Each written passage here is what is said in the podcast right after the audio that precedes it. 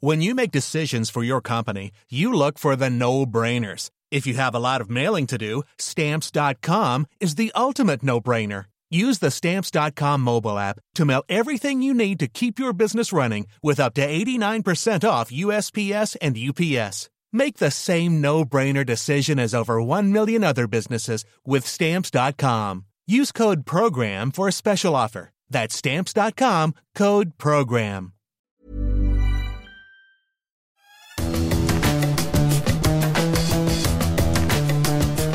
Salut à tous, bienvenue dans les fous du volant. Je suis Gilles Delaposta et à mes côtés Stéphane Vrignot. On va évoquer l'actualité de la Formule 1. Salut Stéphane. Bonjour Gilles, bonjour à tous. Ce podcast qui est à retrouver sur toutes les bonnes plateformes de diffusion, de Deezer à Spotify en passant par Acast ou Apple Podcast. N'hésitez pas à nous donner 5 étoiles et à nous laisser un commentaire. Au programme de cet épisode, on va débuter avec euh, la pénalité de Lewis Hamilton sur la grille de départ du premier Grand Prix de la saison. On se livrera avec euh, Stéphane Vrignot à un jeu de rôle pour qui tu te prends, vous verrez ça. Le deuxième point qu'on va évoquer, c'est évidemment euh, la Bérésina du côté de chez Red Bull, départ raté euh, pour Red Bull. Troisième point, la déclaration du week-end, celle de Romain Grosjean sur euh, le salaire de Lewis Hamilton. Euh, on parlera aussi, ce sera le quatrième acte de cette émission, euh, sur le cas Sébastien Vettel. Pas de miracle en Autriche pour le pilote allemand de la Scuderia. Et puis, le cinquième et dernier point, à quoi faudra-t-il s'attendre le week-end prochain pour ce deuxième Grand Prix de la saison. Deuxième Grand Prix, on vous le rappelle, sur le même circuit, euh, ce circuit de, Spielberg.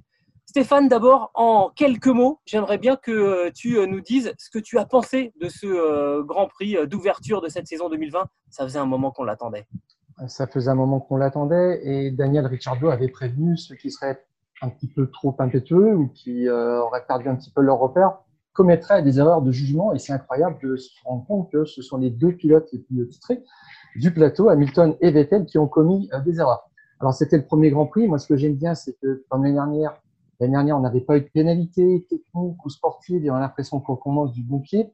Bon, ben là, il y a eu des pénalités, une polémique, euh, et puis on a eu neuf abandons. Et l'année dernière, euh, le Grand Prix d'Autriche était en plein milieu d'année, il y avait eu zéro abandon. C'était seulement la neuvième fois ça arrivait dans l'histoire de la Formule 1, comme quoi ça, peut changer qu'on fasse euh, un Grand Prix en cœur de saison ou euh, en ouverture. Ouais. Moi, ce qui m'a marqué, c'est euh, évidemment cette Bérésina au, niveau technique et mécanique hein, des, autos. C'est parti dans, tous les sens. Et on a même le sentiment que ça aurait pu être pire. On aurait pu perdre les, les deux, les deux Mercedes de Bottas et, et d'Hamilton. On s'est fait beaucoup de soucis du côté de la firme à l'étoile. Alors, le premier point qu'on a choisi euh, d'évoquer, c'est évidemment Lewis Hamilton, qui n'a pas passé un très très bon week-end euh, en, Autriche, euh, avec deux pénalités prises sur l'ensemble du week-end. La première à l'issue de la qualification, et évidemment pendant la course, après l'accrochage avec Alexander Albon, il a écopé également de 5 secondes de pénalité. Nous, on a choisi de nous intéresser davantage au cas de ces trois places de pénalité sur la grille de départ après la qualification. On rappelle rapidement le contexte on est en Q3.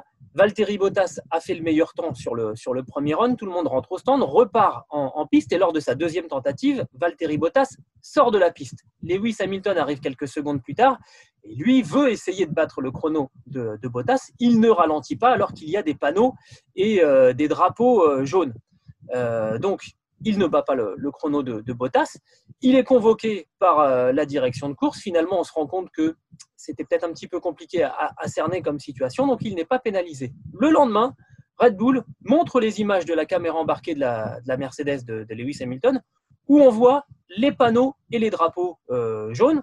Donc la FIA est obligée, en quelque sorte, de redonner une pénalité à, Lewis Hamilton qui le fera partir de la cinquième place sur la grille alors qu'il était deuxième en qualification. Alors, cet exercice euh, d'incarnation, on l'a baptisé euh, pour qui tu te prends? Et Stéphane, je voudrais savoir, pour qui tu te prends?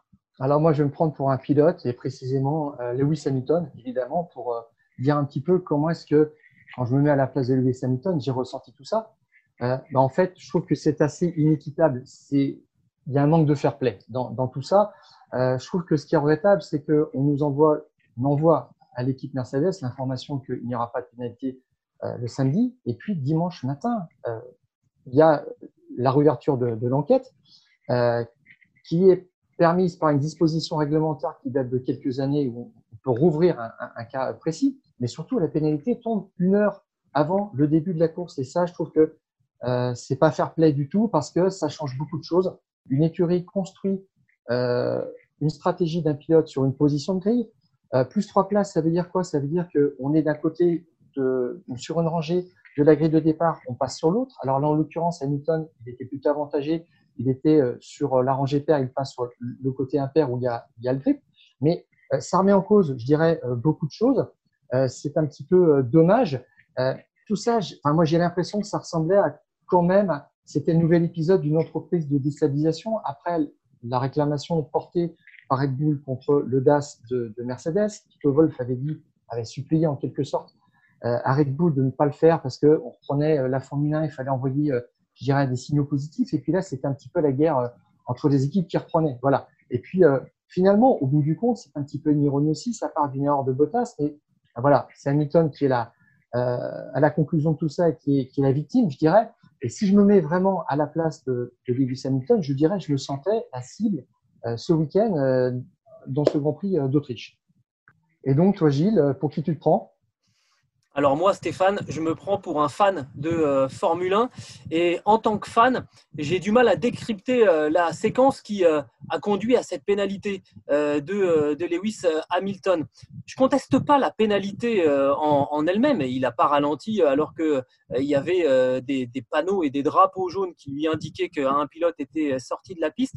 Ce que je ne comprends pas, c'est pourquoi la FIA n'a pas pu se procurer ou n'a pas voulu se procurer les mêmes images euh, que, euh, Red Bull euh, pour analyser ce, cas. Et finalement, en laissant faire la recherche par les adversaires de, de Mercedes, je trouve que la FIA relègue ses pouvoirs d'enquête, ses pouvoirs sportifs, et ça, ça me paraît très très inquiétant pour, pour l'avenir de, la discipline parce que derrière, eh bien, ça laisse la possibilité justement aux adversaires tels que Red Bull eh bien, d'attendre un maximum de temps avant de donner euh, les, images, de même de les diffuser sur les, sur les réseaux sociaux, et quelque part de mettre la FIA devant le fait accompli. À son tour, elle a été obligée euh, de donner cette pénalité à, Lewis Hamilton, et tu l'as dit Stéphane, euh, moins d'une heure avant le départ de la course. Alors, derrière, Hamilton dit non, mais ça n'a pas, changé notre, notre stratégie. Moi, je l'ai pris un petit peu, tu sais, comme les enfants dans la cour d'école, dans la cour d'école qui disent même pas mal. Euh, un petit peu de, défi. Et, c'était tout à fait ça, parce qu'on sait très bien que dès qu'une qualification est terminée, les pilotes, les stratégistes, les ingénieurs, ils se ruent dans leur camion et ils, évaluent toutes les stratégies possibles. Mettre une pénalité comme ça de trois places sur la grille à, Lewis Hamilton, c'est bouleverser tous les plans euh, euh, qu'il avait fait avec son équipe depuis la, fin de la, qualification. Et je partage en tant que fan l'inquiétude qu'on essaye peut-être de, faire payer à Hamilton euh, son engagement civique euh, pour lequel il a mis beaucoup de pression euh, au monde de la Formule 1, au paddock. il ne faudrait pas tout mélanger. Et je suis un petit peu gêné par, cette séquence et j'espère qu'on en restera là concernant ce, ce cas et, et, les pénalités concernant Lewis Hamilton. Le deuxième point inscrit au sommaire euh, des fous du, euh, volant, c'est évidemment euh, les Red Bull. Départ raté pour les Red Bull. Elles ont presque eu deux balles de match, les, Red Bull Stéphane Vrignot, euh, à commencer évidemment par celle de, Max Verstappen qui a tourné court. Qui a connu un problème de moteur. Alors, Verstappen avait remporté les deux derniers Grands Prix en Autriche et il pensait que ça allait continuer, que ça allait durer toute la vie. Euh, en 2018, les Mercedes avaient abandonné sur des problèmes techniques. En 2019, euh, les Mercedes avaient un problème de surchauffe. Euh, les radiateurs de la voiture n'étaient pas bien configurés. donc, Verstappen avait réglé Leclerc à deux ou trois tours de la fin pour, pour l'emporter. Et là, il pensait encore que c'était un boulevard pour lui. c'est la première fois en fait que Verstappen abandonne depuis qu'il est en Formule 1 sur manche d'ouverture de, la saison depuis 2016. Euh, Donc là, il a encaissé déjà 12 points par rapport à Hamilton, 25 points par rapport à Bottas. Et c'est vrai que on l'attendait déjà en challenger de, des Mercedes. Euh, Là-dessus, euh, c'est raté. Et je ne sais pas ce qu'il va pouvoir faire maintenant pour rattraper le coup, mais c'est un petit peu difficile pour lui. Et puis surtout, d'un point de vue technique, il a concédé quand même 5 dixièmes en qualification en rythme normal par rapport à la Mercedes. Il a avoué qu'il aurait dû terminer troisième, logiquement. Alors effectivement, il y a eu euh, cette première euh, occasion manquée avec l'abandon de, Max Verstappen. Moi, je trouve même que la deuxième occasion euh, de Red Bull pendant ce Grand Prix d'Autriche avec Alexander Albon était encore plus grande de, s'imposer parce qu'on rappelle un deuxième intervention de la voiture de, sécurité quand George Russell abandonne. et là, Alexander Albon est le mieux placé de ceux qui ont le temps de rentrer au stand pour, pour changer de pneumatique. Donc il se retrouve euh, à ce moment-là, derrière Valtteri Bottas, Lewis Hamilton et euh, Sergio Perez, qui eux sont euh, avec des pneus qui ont déjà fait pas mal de, tours. Lui a des pneus très frais et au restart, il est vraiment au contact, au contact direct. on sait ce qui va se passer. Il va y avoir ce contact avec Lewis Hamilton pour lequel le, champion du monde sera, sera pénalisé moi, je pense que là, il y avait vraiment une occasion de, gagner. Et je pense que c'est aussi euh, la raison pour laquelle Alexander Albon s'est un peu pris les pieds dans le, tapis, c'est que c'était tellement gros devant lui, cette, cette, première victoire qui lui tendait les bras, que euh, euh, pour moi, il n'est pas tout à fait innocent dans, l'accrochage avec, euh, avec Lewis Hamilton. Certes, c'est euh, le, Britannique qui a pris la, pénalité, mais je pense qu'il a été un petit peu gourmand, Alexander Albon, un petit peu trop pressé tout de suite d'aller chercher Bottas qui était devant au lieu de terminer bien son, dépassement sur, sur Hamilton. Mais ça fait deux occasions là, pour, pour Red Bull qui auraient vraiment pu beaucoup mieux tirer son épingle du jeu que le résultat final, qui est assez décevant pour les hommes de, Christian Horner. Je ne sais pas ce que tu en penses, hein, Stéphane, mais on, faisait vraiment grise. Hein. Alors, euh, moi, ce que je trouve assez incroyable, c'est qu'on essaie, on essaie de nous faire croire que Red Bull, Albon, devait gagner ce Grand Prix, qu'il était le vainqueur logique et normal. C'est mais euh, sidérant, franchement, entre nous. Euh, Albon, en rythme normal, il était, il finissait à 40 secondes des deux Mercedes. Euh, avant la première safety car, euh, il a 16 euh, secondes de retard. Entre la, deuxième, entre la première et la deuxième safety car, il perd encore 11 secondes. Hein. Donc, une safety car, pour lui, c'est l'occasion de remettre les écarts à zéro et de repartir avec une nouvelle chance.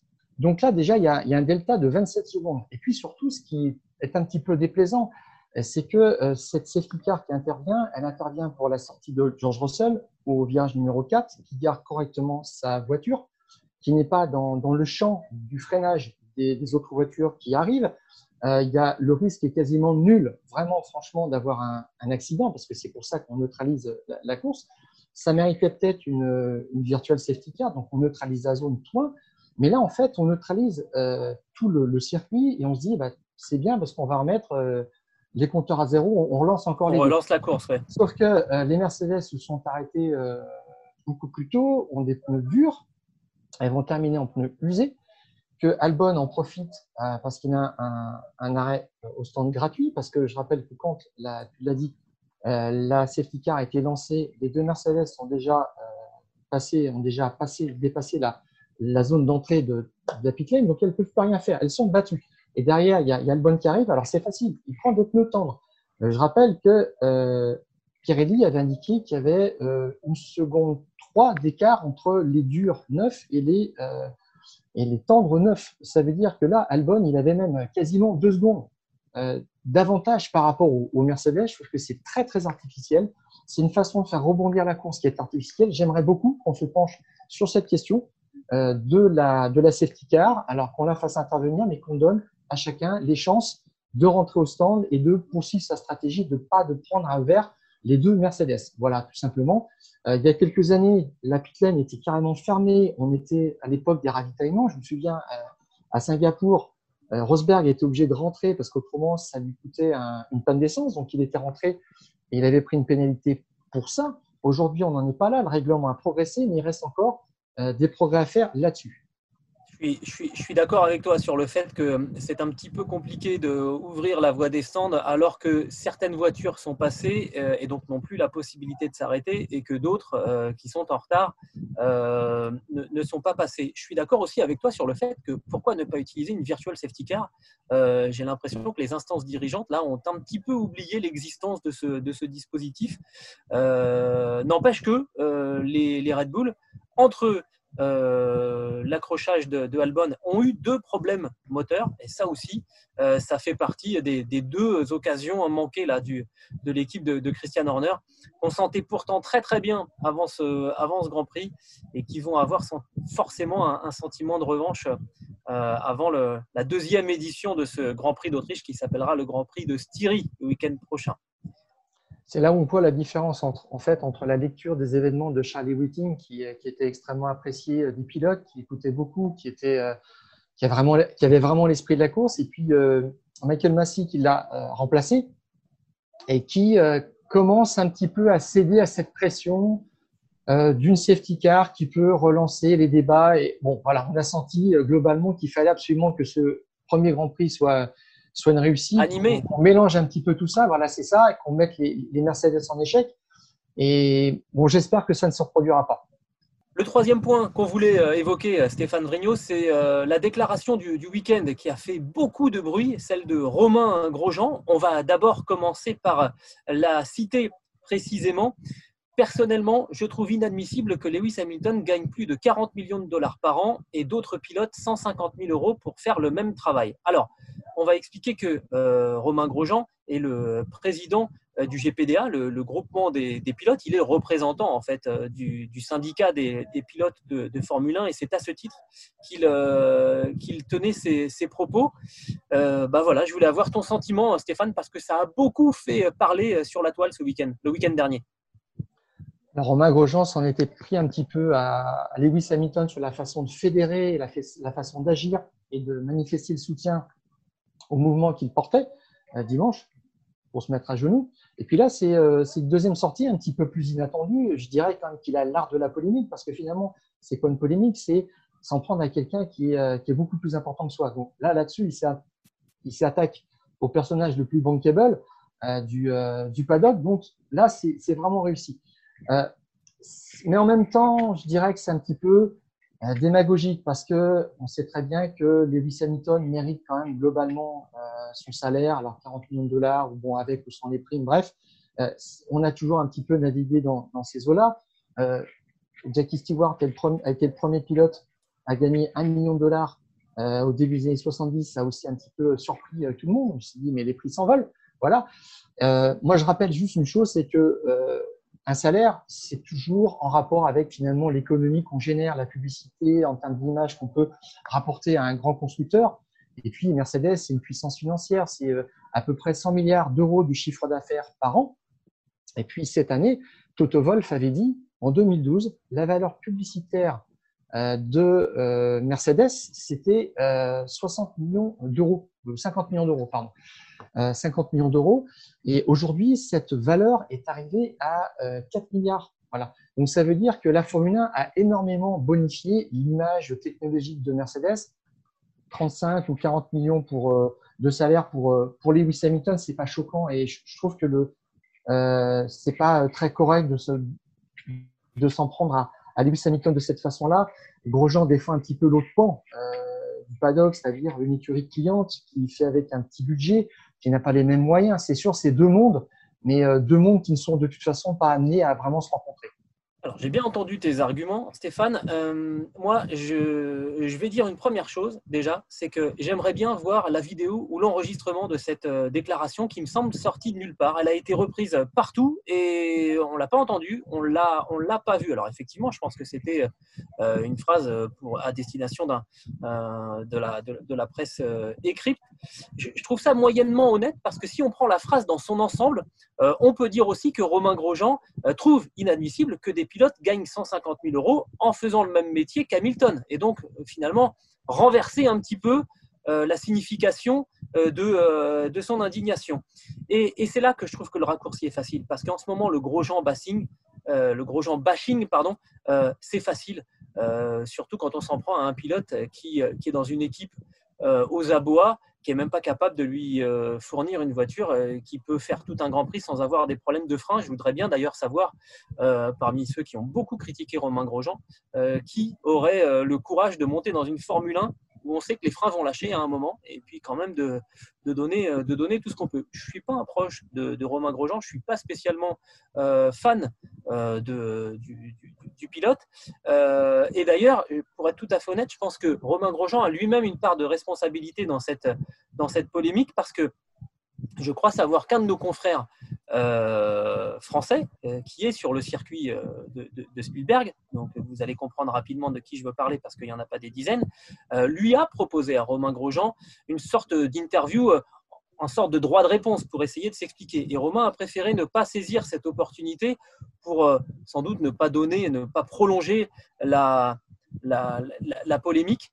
Euh, voilà. Donc je trouve ça à la fois, à la fois facile finalement de, prendre une partie de cette phrase euh, et de l'exclure de, son contexte. Et honnêtement, j'aurais bien aimé euh, avoir voilà l'explication de, Romain Grosjean sur, ce point-là parce que, parce que tout ça est un petit peu facile. Quatrième point, mon cher euh, Stéphane, on va s'intéresser euh, à Sébastien euh, Vettel, dont on avait parlé la, semaine dernière, qui a terminé péniblement dixième de ce Grand Prix d'ouverture. On espérait, on en avait parlé hein, il y a une semaine, un, Vettel combatif, décidé à montrer à ses patrons de chez Ferrari qui s'étaient trompés en lui préférant Carlos Sainz pour la saison prochaine. Or, ce n'est pas exactement ce qu'on a vu dimanche dernier. Il a été éliminé dès la Deuxième partie de qualification, donc ça c'est quand même euh, extrêmement embarrassant. C'est sur ce terrain-là qu'on l'attendait en premier lieu. Vettel, il veut retrouver un volant. Il a dit euh, ce week-end, il veut continuer en Formule 1. Et ça passe par quoi? Ça passe par rééquilibrer le rapport de force avec Leclerc euh, en qualif. Leclerc a fait 7 pôles l'année dernière, il n'en a fait que 2. Et là-dessus, il se loupe sur la première marche. C'est vraiment regrettable pour lui. Et puis après, effectivement, il porte une attaque qui est mal jugée sur, euh, sur Sainz, je crois, au virage numéro 3, il part en tête à queue, il n'y a pas plus de dégâts que ça, il fait un tête à queue, il repart, il part 15e, sa course est terminée. Voilà. Et euh, on a l'impression qu'il n'est pas, qu'il pas complètement dedans, qu'il est euh, vraiment sur un fil. je crois que c'est sa voiture tout simplement qui ne lui convient pas, et ça, ça remonte il y a un an. Ferrari avait installé un nouveau kit aéro au Castellet fin juin, et ce kit ne lui convient pas, et manifestement, par rapport à tout ce qu'il décrit, Mathieu Binotto, le directeur technique, n'a rien fait pour corriger ça. C'est très inquiétant quand même, euh, parce que honnêtement, au-delà du, au-delà du résultat, au-delà de cette dixième place, alors que pendant ce temps-là, son coéquipier quand même euh, va chercher euh, une deuxième position miraculeuse. déjà, le comparatif là est franchement à la défaveur du quadruple champion du monde, mais son attitude aussi est très très inquiétante. Euh, quand, il dit, euh, quand il dit que je suis heureux de n'avoir fait qu'un seul tête à queue, tellement la voiture était euh, inconduisible. Waouh Moi, je pense à ceux avec qui il est éventuellement en train de discuter, Cyril Abitboul pour, pour Renault, où on dit que Vettel pourrait, pourrait arriver. Enfin, Ce n'est pas l'attitude qu'on attend d'un pilote qu'on pourrait, qu'on pourrait recruter, parce que Abitboul, il va fournir à Sébastien Vettel une voiture qui n'est pas exactement une voiture pour gagner. Hein. donc, quelque part, il y a la crainte de se dire, ça se trouve, il va nous dire dès la fin du premier Grand Prix, euh, c'est quoi cette voiture? J'ai l'impression effectivement que Vettel était un petit peu à côté du sujet. Il veut continuer la, Formule 1, il ne veut pas l'arrêter. Mais je pense que c'est peut-être la Formule 1 qui va l'arrêter lui-même. Hein. Euh, à faire des grands prix comme ça sur un marché qui est déjà assez avancé, il n'y a plus beaucoup de baquets disponibles, il risque de se retrouver euh, s'envolant avec l'obligation de faire une année sabbatique, puisqu'il est en concurrence avec Alonso clairement pour aller euh, chez Renault. Et il y a de quoi quand même être euh, inquiet. Et ça, ça nous ramène à, aux années Red Bull où finalement il était choyé, il était numéro un incontesté, tout était fait autour de lui, il a besoin de travailler en confiance. Et puis chez Ferrari aussi, où finalement il s'est installé quand même dans une sorte de ronron avec Kimi Raikkonen qui lui convenait bien, il nous expliquait qu'il ne faisait pas de politique, évidemment. Euh, il n'y avait pas de politique à faire. Son numéro 2 était toujours moins bien qualifié, ou très très souvent, et euh, avait toujours une moins bonne stratégie euh, en course. Donc, et il n'y a sans doute pas plus apolitique que, que Raikkonen. voilà, donc il vivait dans une illusion, et maintenant il est quand même confronté à la réalité. Il essaie de se vendre chez Renault, sachant que chez Mercedes, le débat est clos. Le patron, le grand patron de Daimler Benz euh, a dit, alors Ole Kalinius, qui est un ancien ingénieur euh, motoriste de, Mercedes, euh, en particulier chez, McLaren, qui aime la course, qui est d'accord pour que Mercedes continue en Formule 1, et eh bien il a dit, moi, je pense qu'on va continuer encore un moment avec Hamilton et Bottas. Voilà. Donc, tu penses, tu, comme solution Tu penses que c'est cette déclaration qui peut avoir encore mis davantage en difficulté Sébastien Vettel? Pas exactement, parce que Vettel, il s'est fait à l'idée aussi peut-être de repartir d'un projet Renault, pourquoi pas. Il a dit qu'il n'en faisait plus une affaire d'argent et que c'était d'abord le projet qui l'intéressait. Il n'a que 32 ans, ça veut dire qu'il peut investir 3-4 ans dans une écurie qui a des moyens, qui est bien structurée pour gagner. Finalement, c'est ça. Et Renault est une solution tout à fait viable. Euh, j'ajoute qu'on a parlé euh, d'Aston Martin.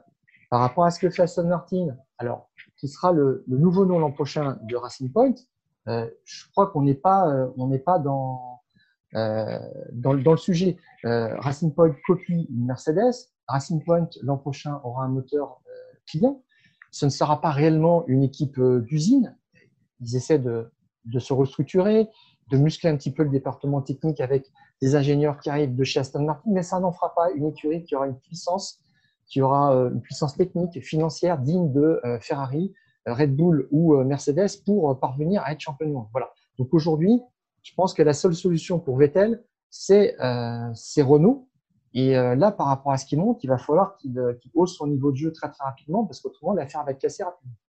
Cinquième point de notre émission, ce sera le, dernier. À quoi faut-il s'attendre le week-end prochain? Parce que c'est unique dans l'histoire de la Formule 1, Stéphane, ce qu'on va vivre. Un deuxième Grand Prix sur le même circuit, avec en plus un cadre technique strictement identique. Hein. On avait évoqué la possibilité euh, de changer de gamme de pneumatiques. Non, tout sera exactement pareil vendredi, samedi, dimanche prochain pour le deuxième Grand Prix de, la saison, qui sera donc le Grand Prix de, Styrie.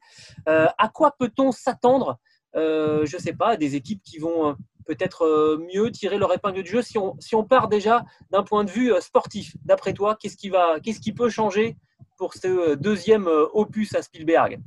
Alors, on sera dans les mêmes conditions. Tu l'as dit, Gilles. Pirelli apporte exactement les mêmes thématiques. La piste n'est pas réputée très abrasive. Elle a un peu plus de grippe. Voilà.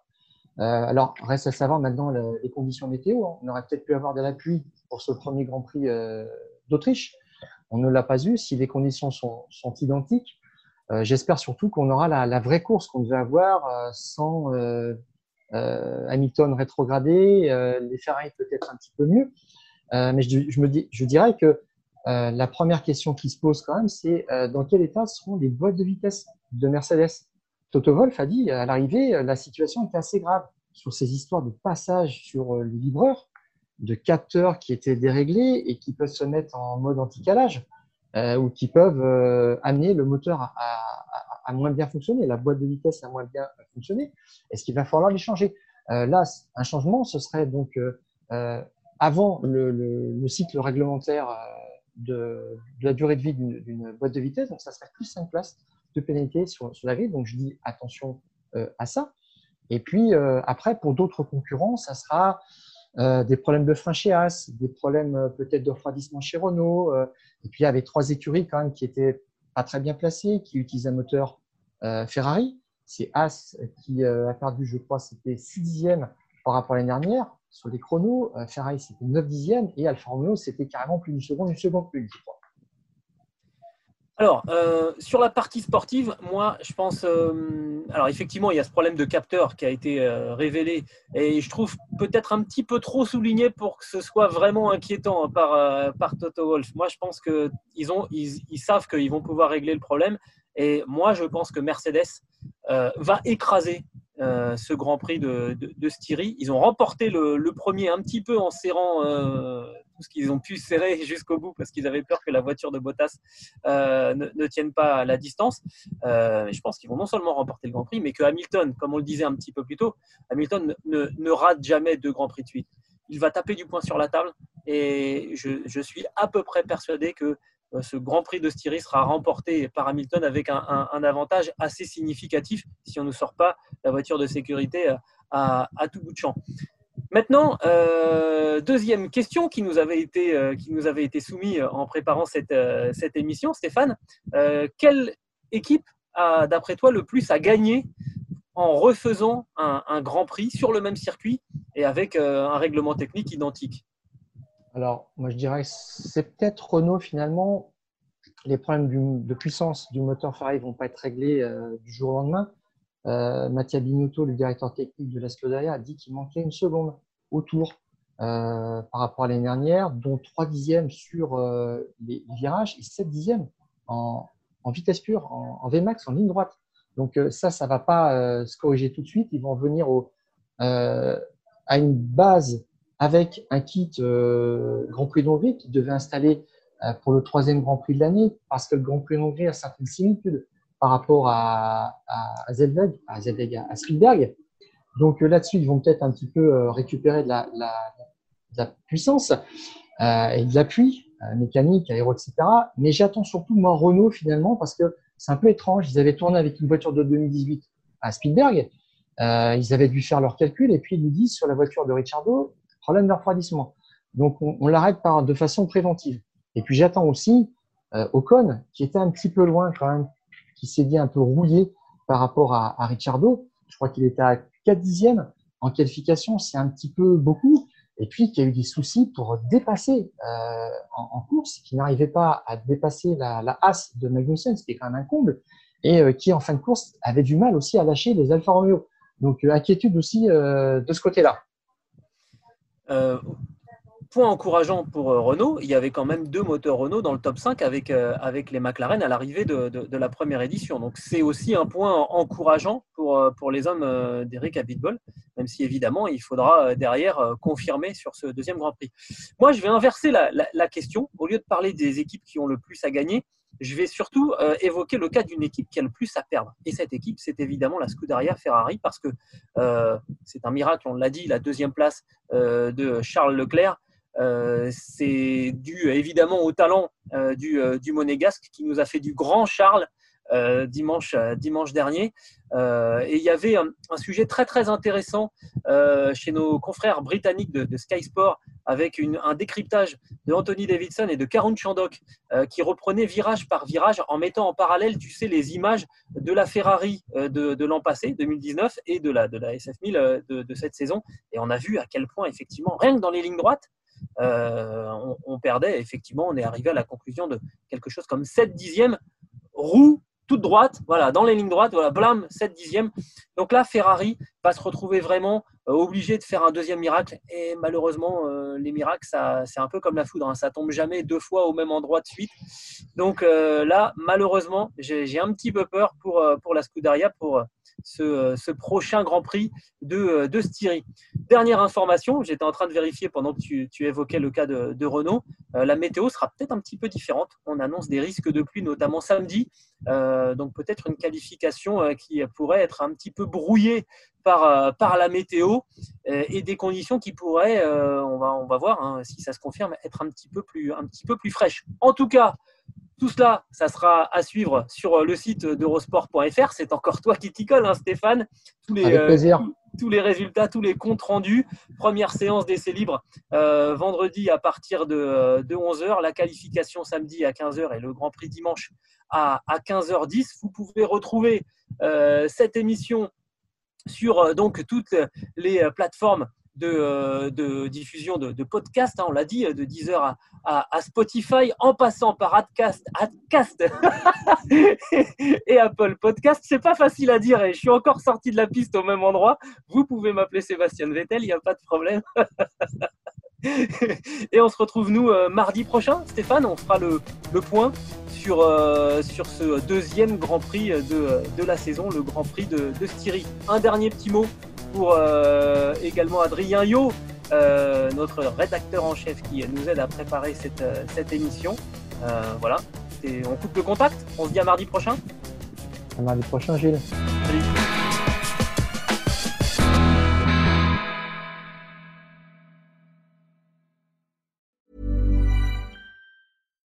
When you make decisions for your company, you look for the no-brainers. And if you have a lot of mailing to do, Stamps.com is the ultimate no brainer. It streamlines your processes to make your business more efficient, which makes you less busy. Mail checks, invoices, legal documents, and everything you need to keep your business running with Stamps.com. Seamlessly connect with every major marketplace and shopping cart. Schedule package pickups and see your cheapest and fastest shipping options from different carriers with rates up to 89% off USPS and UPS rates. And with the Stamps.com mobile app, you can take care of mailing and shipping wherever you are. Make the same no-brainer decision as over 1 million other businesses with stamps.com. Sign up with code program for a 4-week trial plus free postage and a free digital scale. No long-term commitments or contracts. That's stamps.com. Code program.